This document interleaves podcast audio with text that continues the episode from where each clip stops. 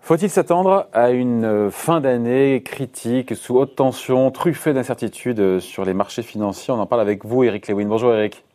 Bonjour mon cher David. Rédacteur en chef des publications Zagora. Euh, on voit bien que la rentrée est morose en bourse depuis le mois de septembre. Est-ce que le vent a tourné? Est-ce qu'on peut dire, oh, après on va évoquer, on va égrener euh, Trump, le Covid, etc., l'élection américaine, mais est-ce que globalement, le sentiment, c'est que le vent a un petit peu tourné là, à partir du mois de septembre, sur les marchés Écoutez, c'est peut-être pas le, le, vent qui a tourné, c'est qu'on assiste quand même à une grande montée des incertitudes euh, à quelques semaines euh, des élections présidentielles américaines qui, qui ont un enjeu, un enjeu considérable pour les marchés. Donc moi j'ai envie de vous dire quand même qu'on a eu une période où euh, en mars on était à 3006, on est remonté sur des niveaux de 5002, là on a rebaissé, on est à 4800 points et on est un petit peu dans l'attentisme parce que certains investisseurs ne pensaient pas qu'on aurait comme ça, alors je sais pas si on doit dire une deuxième vague ou si c'est la même vague, mais ne pensaient pas que le Covid pourrait encore une fois euh, entraver nos économies euh, occidentales et, et, même le monde puisque je regardais un petit peu des statistiques euh, ce matin. On s'apprête à reconfiner euh, neuf quartiers euh, dans Brooklyn et le Queens. Il y a plus de 100 000 morts en Inde, plus d'un million de morts dans le monde. Bref, on a le sentiment qu'on ne s'en sort pas avec cette pandémie et donc toutes les hypothèses macroéconomiques qu'on avait faites avec une pandémie qui s'arrête et donc avec une forte reprise de l'activité au troisième trimestre et bien sûr au quatrième trimestre. Donc c'est ce scénario-là aujourd'hui qui est mis à, qui est mis à mal, qui se fissure, c'est ça hein?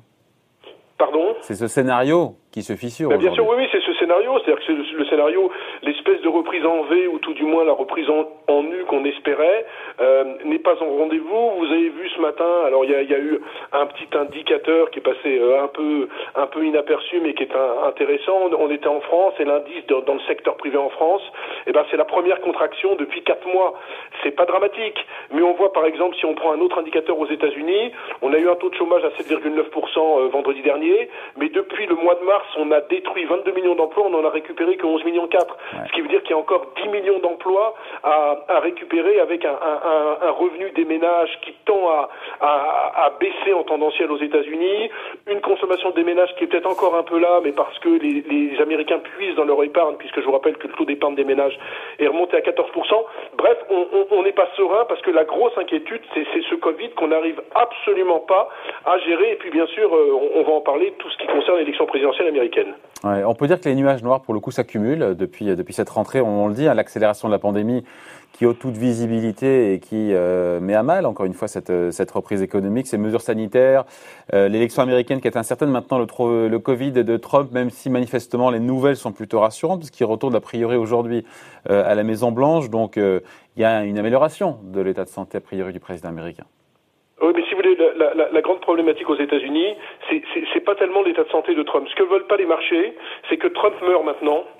Euh, parce que ça serait un foutoir généralisé, parce que je vous rappelle qu'il y a beaucoup de bulletins de vote qui ont commencé à être euh, écrits, il y a des gens qui votent par correspondance, ça serait très très compliqué euh, ce cas de figure, parce qu'ils voudraient trouver un nouveau candidat dans l'urgence, ça serait le collège des républicains qui voterait pour un nouveau candidat, il y aurait une période compliquée, donc les marchés ne veulent pas ça. Et puis il y a la deuxième incertitude dont on ne parle pas beaucoup, mais c'est ce fameux plan de relance américain qui n'arrive pas. Je vous rappelle qu'en mars, David, on a vu 2200 milliards, en avril 570 milliards. Vous vous rappelez qu'on avait eu un chèque de 1200 dollars pour tous les Américains, 2400 dollars également d'allocation pour tous les Américains. Le problème, c'est que depuis fin juillet, c'est un peu bloqué.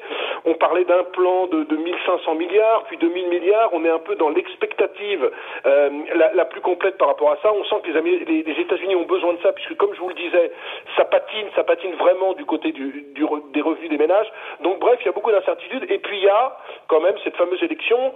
Rappelons qu'il y a à peu près 8 points d'écart entre Joe Biden et, et Donald Trump. Alors vous allez me dire oui, mais euh, Hillary Clinton, euh, il y a 4 ans, c'était la même chose, sauf qu'il n'y avait que 4 à 5 points d'écart. Et j'ai regardé un petit peu tous les sondages un mois avant, on est au même niveau que Bob Dole en 1996, qui était le candidat républicain, qui avait été battu par Clinton. Il avait été même écrasé, puisque Clinton avait eu 379 euh, grands, grands, grands, électeurs. Alors la grande problématique, c'est Biden président. Il faut quand même le rappeler.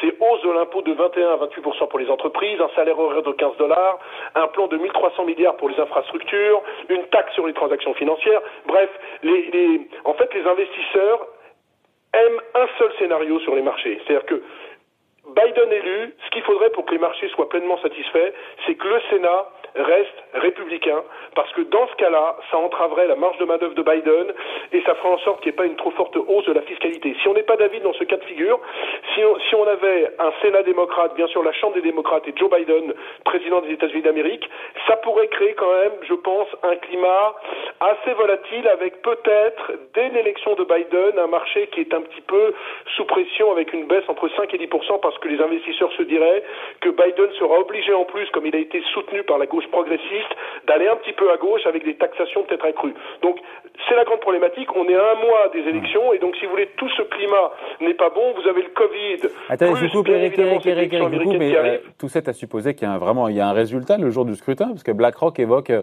éventuellement un résultat définitif de l'élection avec plusieurs semaines, voire plusieurs mois de retard en cas de contestation. Bah écoutez, ça, ça serait un scénario euh, assez dramatique quand même, hein, parce que si on se retrouve avec des États-Unis sans leadership dans la période actuelle, avec le Covid, avec ce la qui peut se passer pouvoir notamment, euh, entre l'Arménie et l'Azerbaïdjan en, en, en, termes de conflits territoriaux, avec la Russie qui avance ses pions, avec la Turquie, franchement, ça serait une situation catastrophique. Alors moi, j'exclus, j'exclus cette situation parce que je crois que l'histoire n'est pas écrite. C'est-à-dire que, grosso modo, ça fait tellement longtemps qu'on dit oui, oui, il n'y aura pas un vainqueur, il n'y a pas un vainqueur. Moi, je pense que Biden va l'emporter. Si je devais être une petite piécette, je pense que Biden va l'emporter euh, le 3 novembre. Maintenant, tout est jouable encore pour le pour le Sénat. Euh, qui pourrait rester euh, républicain et faire en sorte de servir de contre-pouvoir. Mais la grande problématique, j'ai pas parlé des valorisations des indices, mais sur le S&P 500, on est quand même encore sur un PER de 22. Donc on peut pas non plus être sauvé ad vitam aeternam par la tech, la tech, la tech. Justement, depuis le pic de l'été, Eric, depuis le pic de l'été, le Nasdaq a baissé de, de, de 15%. Est-ce que on peut dire que c'est voilà, bienvenu que les valorisations de la tech américaine se dégonflent un petit peu? Est-ce que le mouvement pourrait s'accélérer? Ben, Je vais vous dire, en fait, c'est bienvenu s'il y a un relais de la part de la value. C'est-à-dire que de, de toutes ces valeurs, qui sont bradées, qui sont totalement décotées. Je pense à l'automobile, je pense aux banques, vous allez en parler avec John Plassard, je pense à l'aéronautique. La problématique, c'est que le relais ne vient toujours pas, parce que comme on est dans cette crise du Covid avec une économie mondiale qui ralentit, eh bien les investisseurs ont encore envie d'aller sur la tech, la tech, la tech et le luxe. La grande problématique, c'est qu'on commence à être ultra cher sur la tech, et moi, euh, dans, dans la situation actuelle, voir encore le, le Nasdaq perdre une dizaine de pourcents, euh, ça serait pas complètement dingue. Maintenant, ce que j'ai remarqué quand même ce matin, c'est plutôt la bonne nouvelle. Je regardais les statistiques de, de flux. Il y a eu quand même la semaine dernière 11 milliards de flux entrants sur les actions et simplement 2 milliards de flux entrants sur les obligations. Donc ça veut dire quand même que les investisseurs savent qu'il n'y a pas d'autre alternative euh, qu'acheter des actions en ce moment. Maintenant, est-ce qu'il faut en acheter plutôt à 4008 sur le CAC? Est-ce qu'il faut en acheter plutôt à 4005 mm. Moi, je pense qu'on va avoir, il y a, il y a un indicateur qu'il faut regarder en permanence en ce moment, c'est le VIX. Ce fameux indice de la volatilité, on, est à, on était à 26 lundi dernier à la même époque, là on est à 29,50. Euh, J'ai le sentiment qu'on va qu'on va monter sur la volatilité et qu'on peut avoir des séances vraiment euh, euh, de yo-yo euh, permanents, ce qui pourrait sauver les marchés au mois d'octobre. Ah ben justement, c'était ma question. Ben, ce qui pourrait sauver les marchés, c'est que le plan de relance entre les démocrates et les républicains soit adopté. C'est qu'on trouve un accord à minima, disons entre 1200 et 1500 milliards de dollars, et on s'aperçoit qu'on fait tout pour soutenir la consommation des ménages aux États-Unis.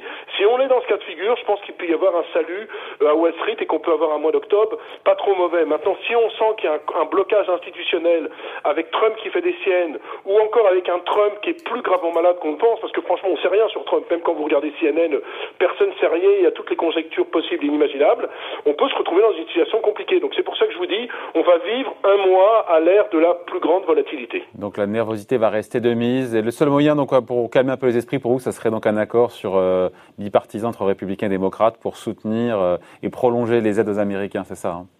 Oui, tout à fait. Oui, oui, c'est ce plan, ce, plan de relance. Il faut trouver. Nancy Pelosi, euh, euh, la patronne de la Chambre des représentants, œuvre dans ce sens. Euh, Trump a quand même besoin, si vous voulez, d'avoir un accord, parce qu'il ne faut pas oublier qu'avec 7,9% de chômage, le, si vous voulez, le taux de chômage aux États-Unis est supérieur à celui qui était à la veille du deuxième mandat de Barack Obama. On était à 7,8 en 2012 euh, quand Barack Obama s'est représenté. Et si on va plus loin dans l'histoire, Reagan, quand il s'est présenté en 1984, on était à 7,2%. Donc pour l'instant, sur le front de l'emploi, les résultats ne sont pas exceptionnels pour Trump. Il y aura plus de chiffres du chômage américain avant l'élection présidentielle. Donc je pense que Trump est obligé quand même de jouer son va-tout, ne peut pas laisser, si vous voulez, euh, l'économie américaine vaciller et qu'il aura besoin d'un plan de relance. Et il a vraiment besoin d'un plan de relance pour dire voilà, jusqu'au dernier moment, je suis là pour aider les Américains. Donc c'est pour ça que je pense qu'on peut quand même arriver à une solution, sauf si, bien évidemment, mais ça c'est un autre cas de figure, Trump en était empêché parce que le Covid ferait vraiment des siennes dans le corps d'un homme de 74 ans qui pèse plus de 110 kilos. Voilà, mais encore une fois, l'histoire n'est pas, pas écrite puisque, a priori, Donald Trump retourne aujourd'hui à la Maison Blanche. Merci beaucoup, Eric. Hein.